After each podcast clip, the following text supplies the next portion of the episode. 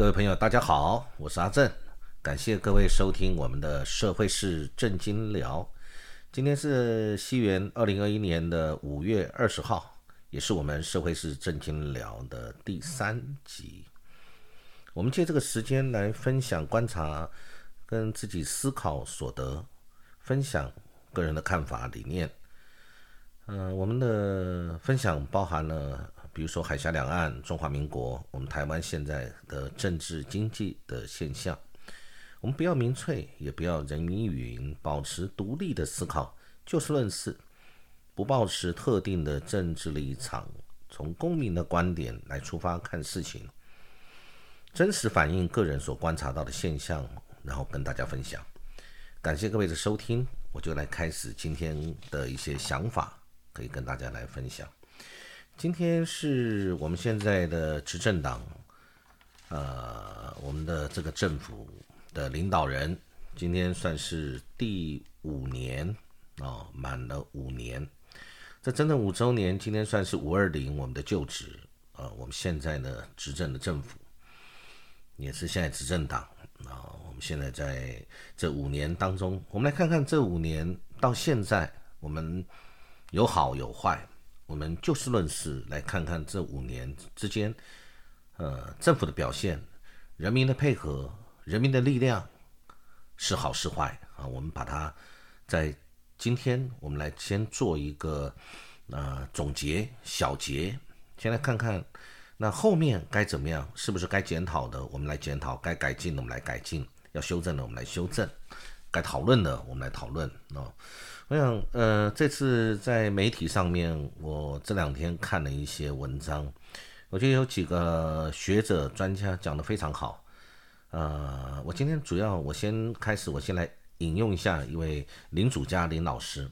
林老师他是这个正大的经济方面的专家，我的他在这个前几天的文章里面特别讨论这一次我们现在政府执政五周年在经济政策方面的。它的标题是经济政策的总体检，好，经济当然非常重要，对我们的国家啊。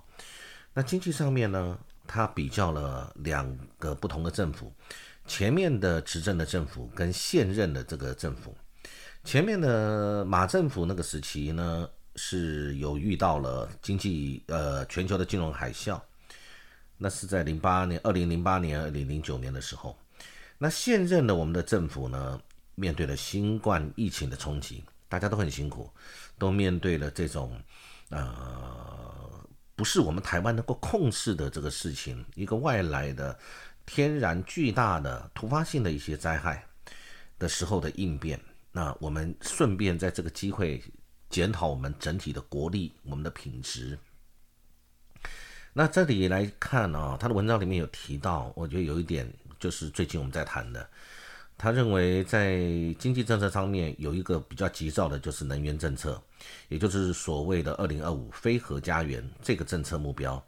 而且这个目标，人民已经通过公投是反对“二零二五非核家园”的情况下，但是他为因为了快速达到非核家园的目标，然后所以呢，花了很多钱要购买绿能。那但是呢。因为他这样子，另外一方面要来弥补这个核电的不足，所以又火力发电又增加，然后结果火力发电就会造成大量的这个空气污染，对碳排放也对世界对环境都是一个很大的污染。那所以呢，这就是两难。我们要很公道的讲，核电有顾虑，所以但是因为我们民生用电就是跟人民息息相关，你必须补足。一刻都不能停，所以火力发电就上场了。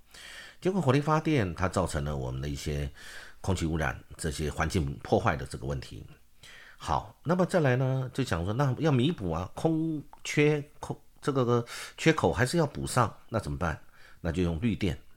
那绿电发电，结果这两年我们大力的在做在做绿电，也花了很多的钱。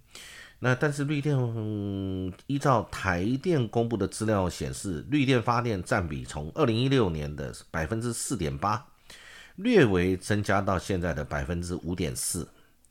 那离二零二五年绿电要达到百分之二十的目标还很远，因为达到百分之二十，就是因为核四要给它除役，要非核家园，所以呢，就是要把这个缺口补上来。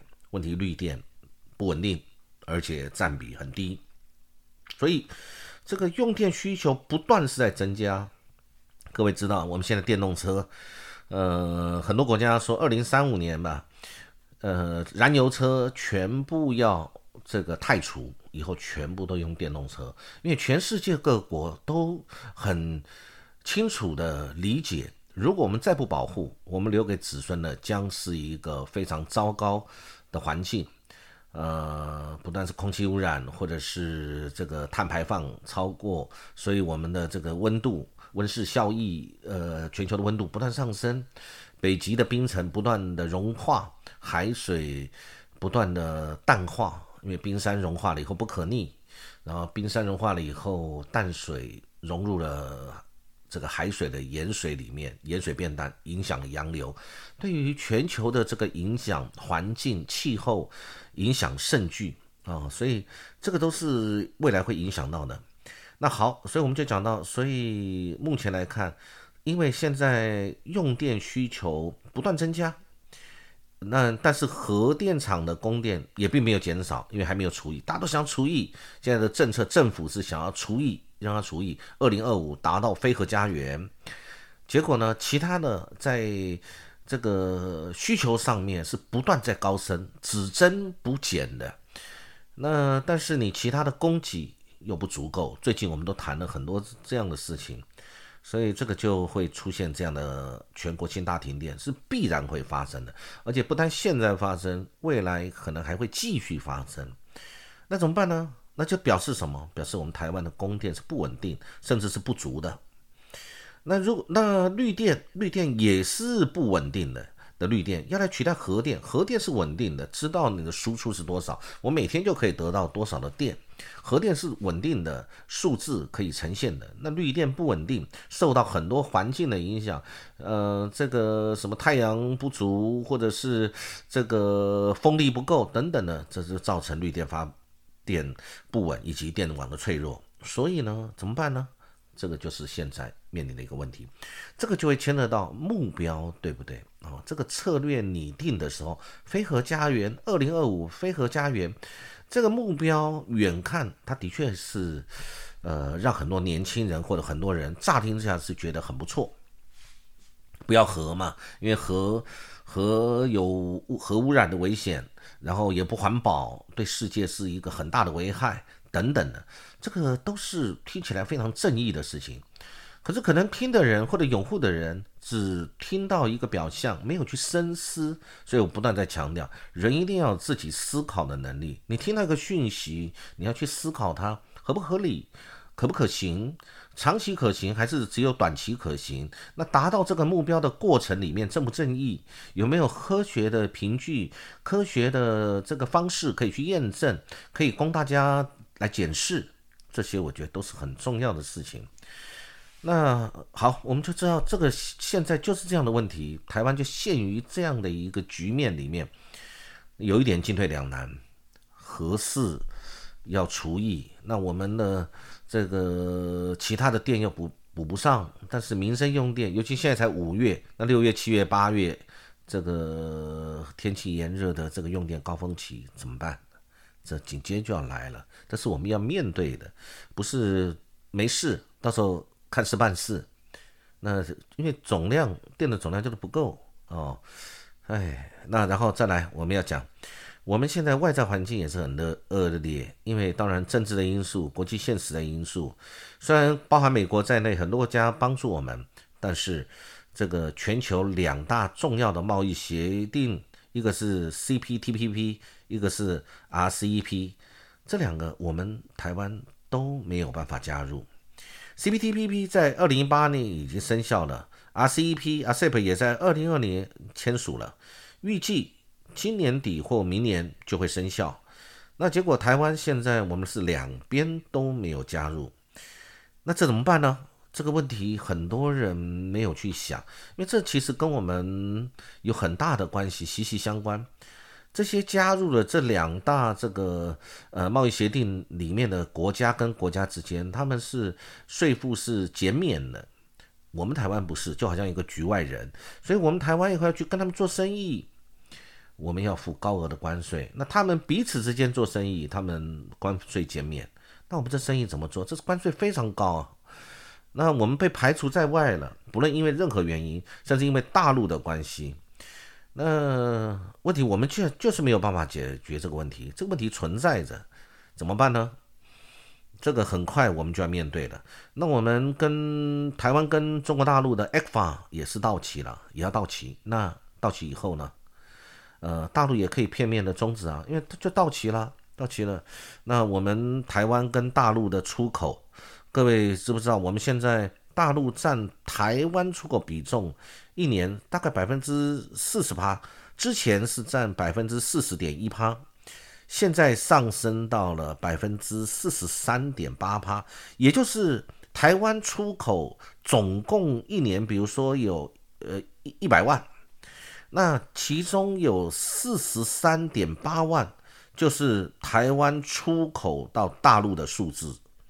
当然，这里里面有牵扯到，因为我们有很多的电子业，还有跟大陆的这个电子产业的这个相关的依存关系，所以形成我们台湾出口系统性的风险。各位理解这意思？这就是我们太过集中。大家都知道一个道理：鸡蛋不要放在同一个篮子里。可是你这个系统性风险现在就存在在这里啊，那你也无解，因为我们很多台商设厂在那边。就是台湾人的产业，但是你设厂在大陆，然后我们台湾有很多的出口是依靠大陆，所以我们占比这么高，这就是一个系统性的问题。那再来，那我们说好，我们不往这些，我们自己去开，勇闯一条路出来。台商好勇敢，好棒棒，我们去西南向。就西南向这几年，从呃之前这几年五年吧，新年西南向政策没有任何成效。我看了这个上面资料讲说，这个东协国家占台湾出口比重最高的是二零一三年的百分之十九，到二零二零年只剩下百分之十五点四。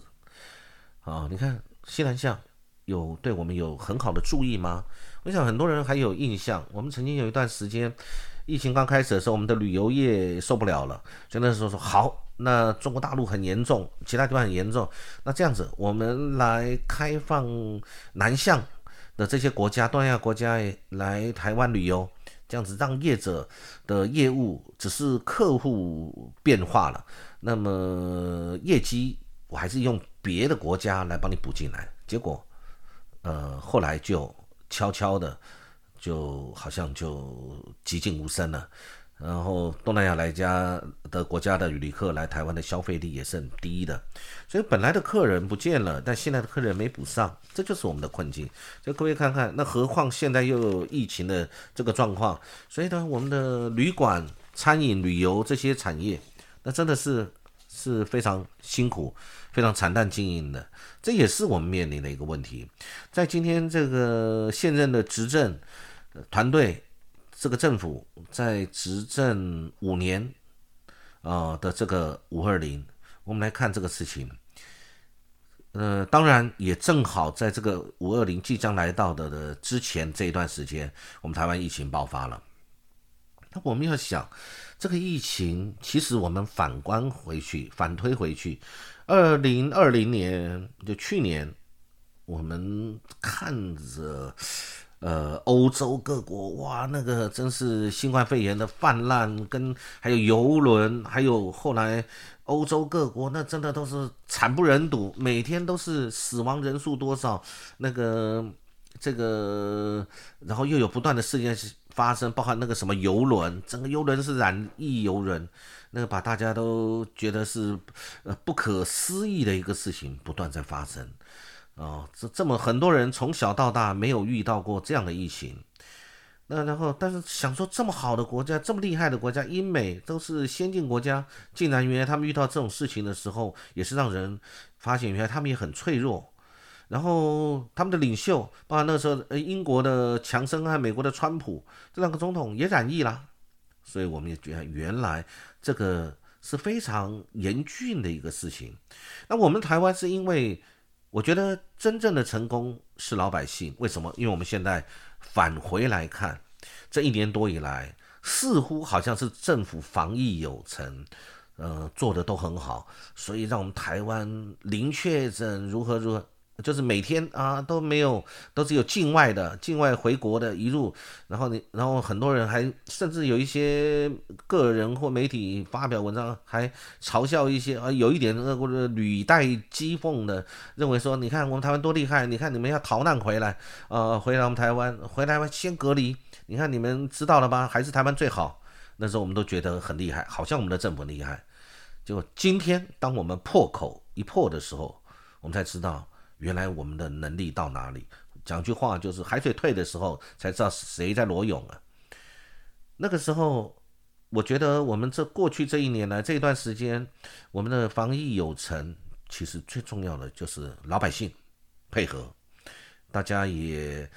对于戴口罩这个事情很重视，不像欧美那时候，常看到很多人很抗拒，还要偷溜出去，要去干嘛干嘛，做很多事情，他们没有办法接受。什么我没有办法去酒吧，没有办法去聚会，跟朋友聚会等等，我们那时候都觉得很不可思议。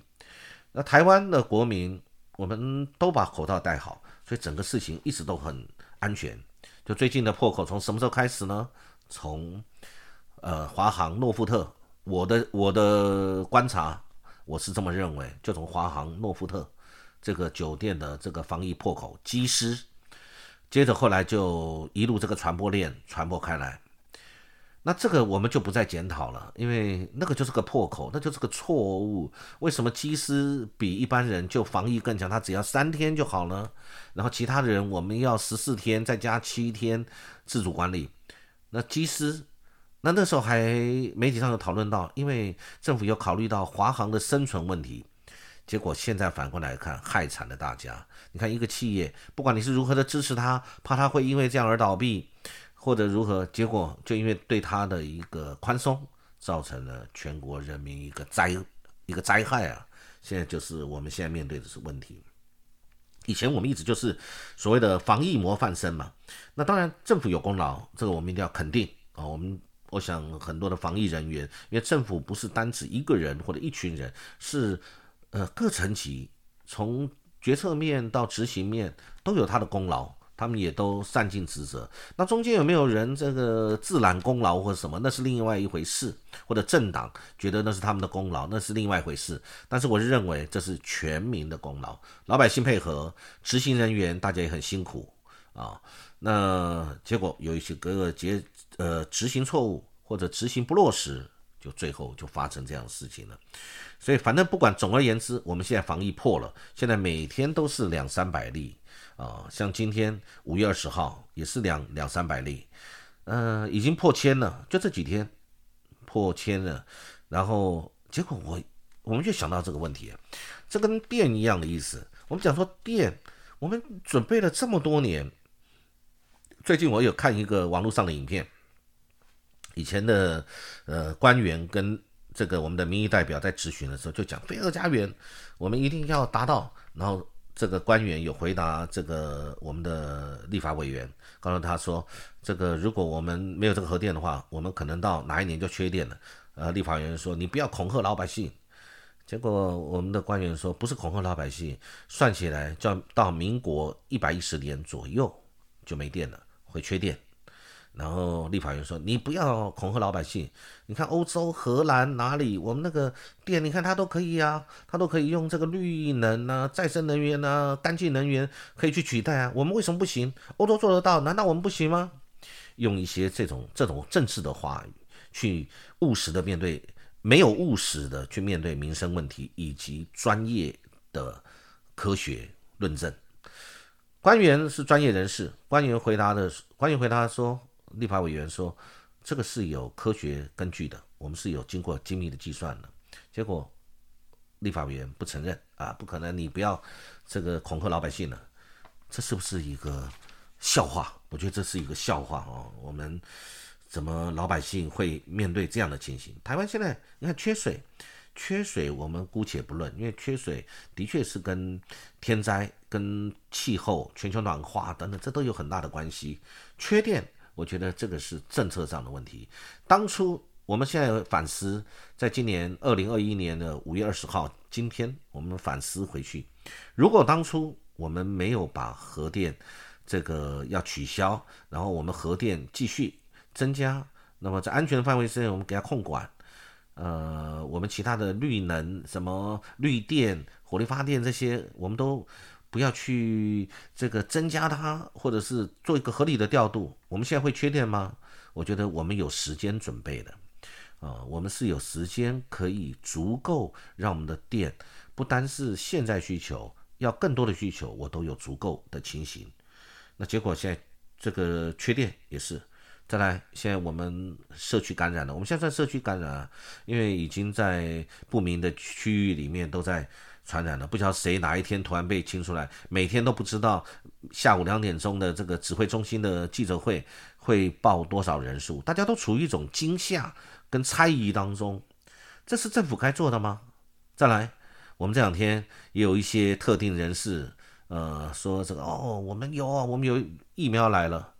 我们现在问题是，不管来多少，我们台湾两千三百万人口，那还有医护要优先施打，两千三百万人口十分之一就好，两百三十万。我们到今天有没有两百三十万？没有嘛？我们连十分之一都不到，所以不到十分之一就是我们现在以及目前所公布可供施打的疫苗，它的量体在个位数。啊，或者呃之后会有更多。问题是我还是要问一句话：以我这个年龄呢，什么时候轮到我打？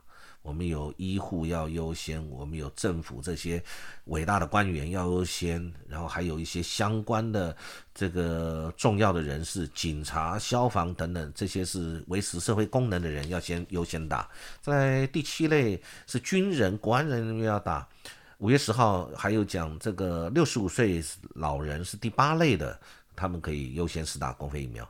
那我我们这些其他老百姓呢？我什么时候轮到我们？我即使要自费，我什么时候可以打？那如果这个东西是对生命老百姓的生命有这么危险的一个情形，你看现在全世界的感染率哦，我不知道各位有没有一个概念。我们现在全世界的感染率现在已经到了一亿一亿六千多万人了，一亿六千多万，一亿六千多万的确诊人数，死亡人数是三百四十几，三百四五十万。美国就有三千多万人，但是美国现在呢，呃，增加的虽然每天还是有增加。但是它的这个速度变慢了，它也号称它七月四号美国国庆的时候，他们要全国解封啊，就表示他越来越有自信，因为他吃打的人数越来越多，占全国人口的比例越来越高。第二个，大家知道现在是全世界的重灾区，那真是如人间炼狱、惨不忍睹的一个地方——印度。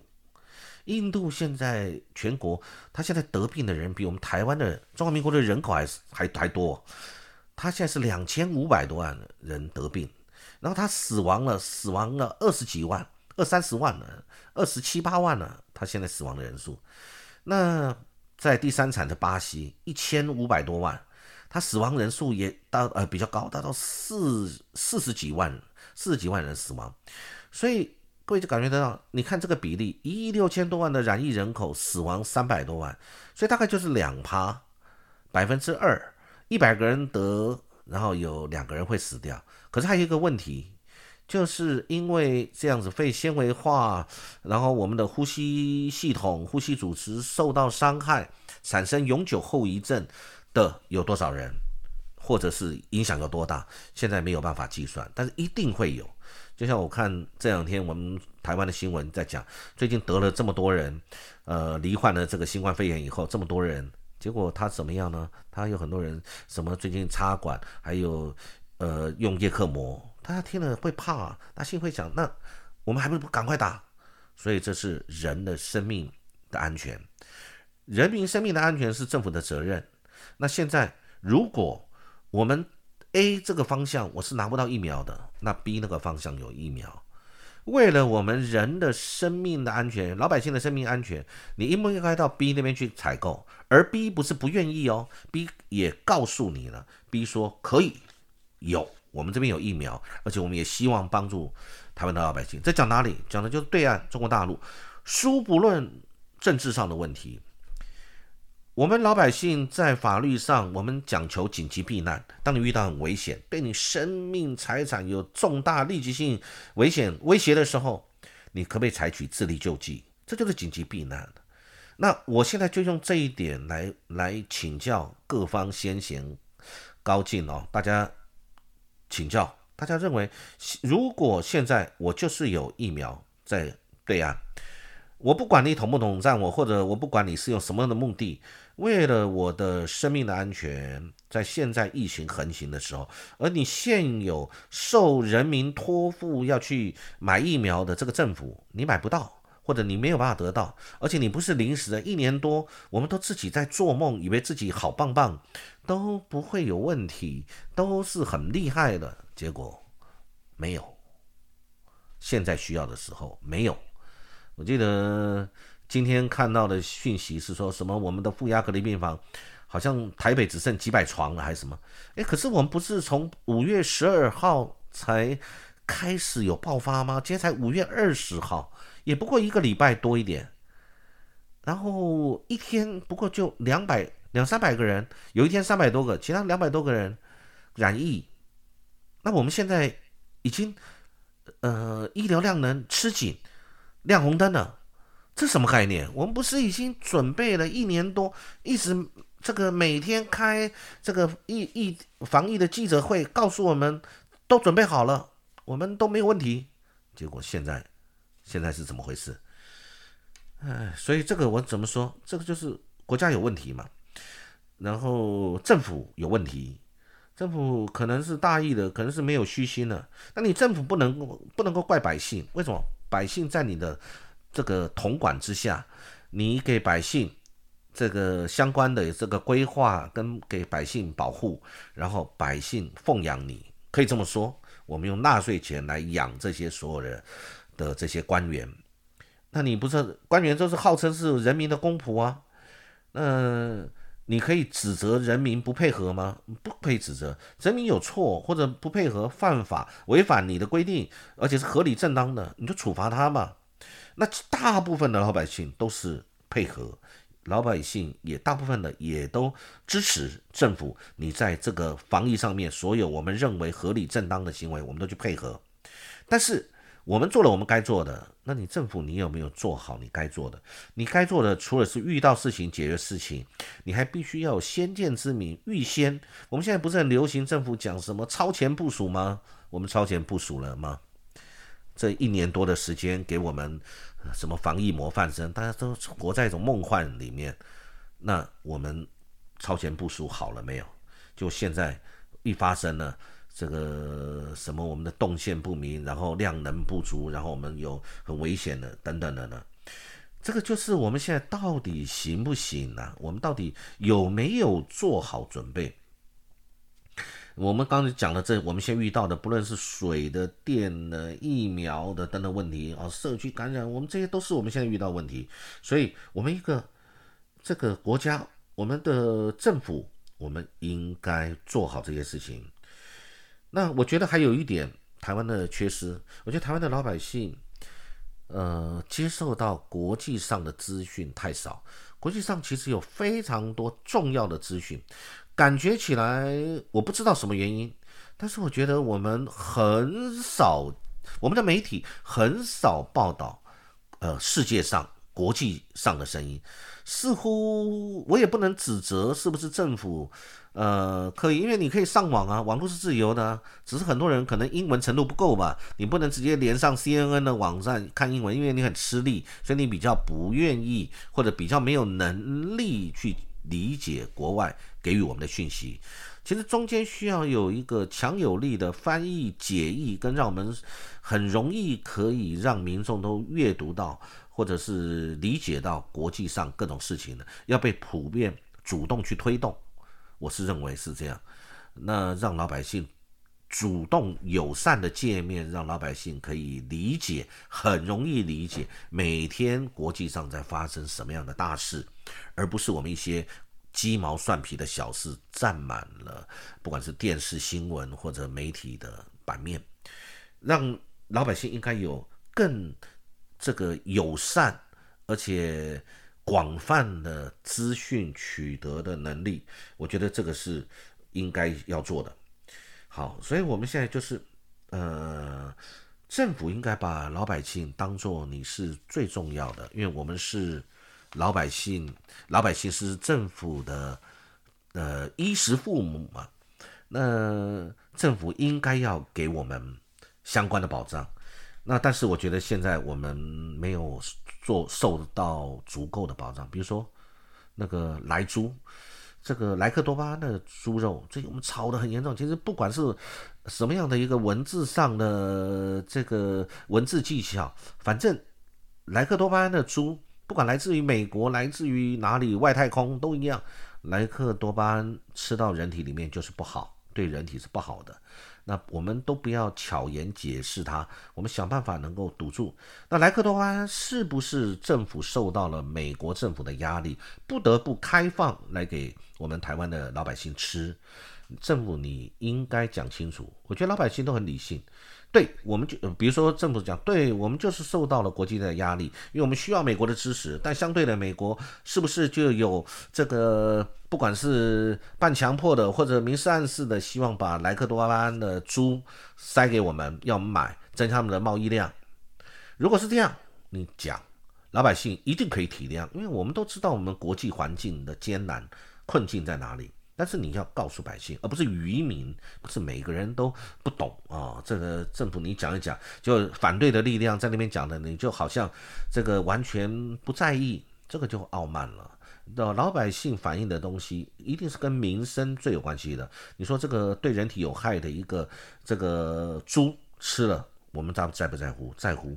那如果是这样的话，那需不需要去理解？需不需要去在乎他这个老老百姓？然后再来，我们刚电的问题，我们讲这个这个新冠肺炎的这个问题，然后再来，我觉得台湾应该要更自由，保障言论自由。呃，我们跟对岸要尽量去化解敌意，而不要置老百姓于危险当中，或者每天的惊吓跟恐吓当中。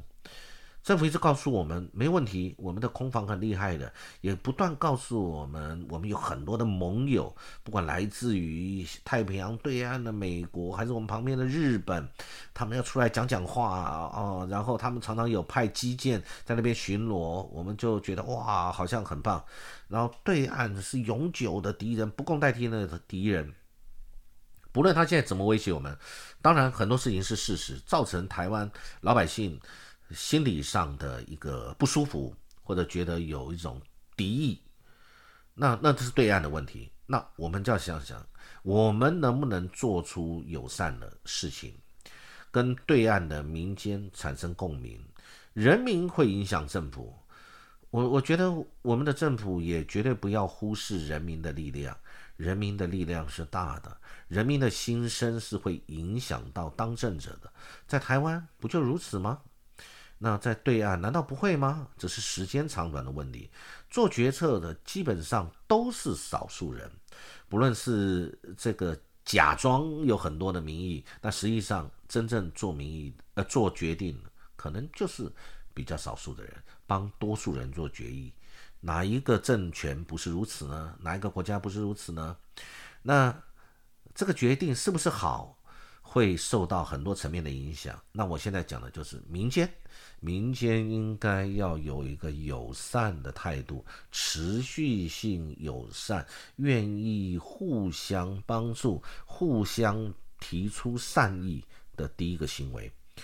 这样来讲，政府也不会帮政府帮你营造一个环境，是不是我们不够友善？常常政府有的时候讲的很多东西，基于政府的立场过激了，所以呢，民间需要。不断的产生一个连结的力量，让很多事情不会走到僵路，我们无法打开僵局，这个应该是我们现在要做的。这一点我觉得在今天五二零的时候特别重要。那我们不是说对岸对我们好或不好，有没有敌意，大家心里很清楚。对岸基建绕台什么会让我老百姓都觉得增加心理的威慑和不舒服，这也是事实。但是我们这边也。在网络上讲了很多难听的话，或者是不友善的话，甚至嘲讽的话，在过去这一年有没有？大家扪心自问，有吗？那我们是不是互相就开始要去检讨跟思考这一点？我们是不是要放任这种事情下去，让我们跟对岸的敌意不断的在螺旋升高啊？你对我不好，然后我讲的话让你不舒服，你。接着你就用不好的态度来对，然后你的实力比较大，所以你就不断的在旁边绕着我旁边挥拳，让我们这边觉得很受到压迫，手很受到不舒服。然后年轻人在网络上彼此用一些不堪的言语去互骂，一直在升高那种那种温度哦。其实我觉得是少数人，但是少数人弥漫出来一种倾向，好像变成是多数人的态度跟举措了。不是这样子的，我觉得这就是我们现在要错，然后再来，我最后再谈一点，就是我觉得我们最近要注意到陆生在台的陆生，呃，他们也很辛苦，在遇到现在这样疫情的时候，本来台湾是安全，相对安全，结果现在台湾因为疫情的爆发跟蔓延，所以在台的陆生，他们现在是我们现在又学校停课啊，那现在他们会怎么办呢？这个现在又不能上课，然后外出又受到很大的限制。如果我们升到四级警戒了，那个人根本不能移动了，那他们现在该怎么办？我也曾经。呃，这个去关怀帮助过，在过去一年，我们台生在大陆，那时候我们台湾相对安全，就台生要回去大陆，那个返回去那边念书的时候，就遇到了很多的困境，因为那边中国大陆那边因为疫情的关系，他们做了很多的这个管制措施，所以相对的就影响到学校台生在那边就学的事情，所以我感同身受，我知道这个事情是是一定会发生的。那我觉得现在最要关怀的是在台湾的陆生，不论是他们要回去，还是他们要留在台湾。那他们在，你想想看，我们将心比心嘛。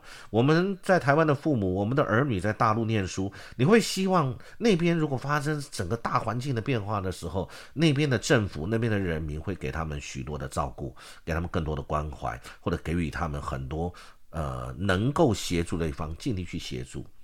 表现出一个善意，表现出关心，表现出让他们在那边不会孤立无援一样的道理。今天陆生在我们这边，我看到媒体讲有大概六千个陆陆生，现在在台湾。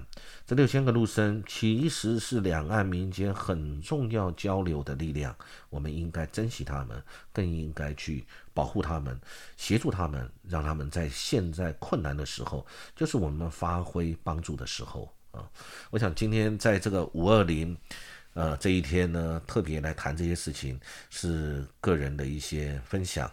我也希望所有谈的这些分享，都是我们观察所得跟自己思考所得，我们大家可以一起来作为借鉴。呃，每一个人都有他自己的力量，可以发挥一个正向的能量。对于不对的事情，我们去反对；被正。正确的事情，我们要去支持啊！我想谢谢各位的聆听，今天很高兴来分享，期待也很快有机会，我们有更多的事情可以一起来分享给各位啊！感谢各位，祝各位平安愉快。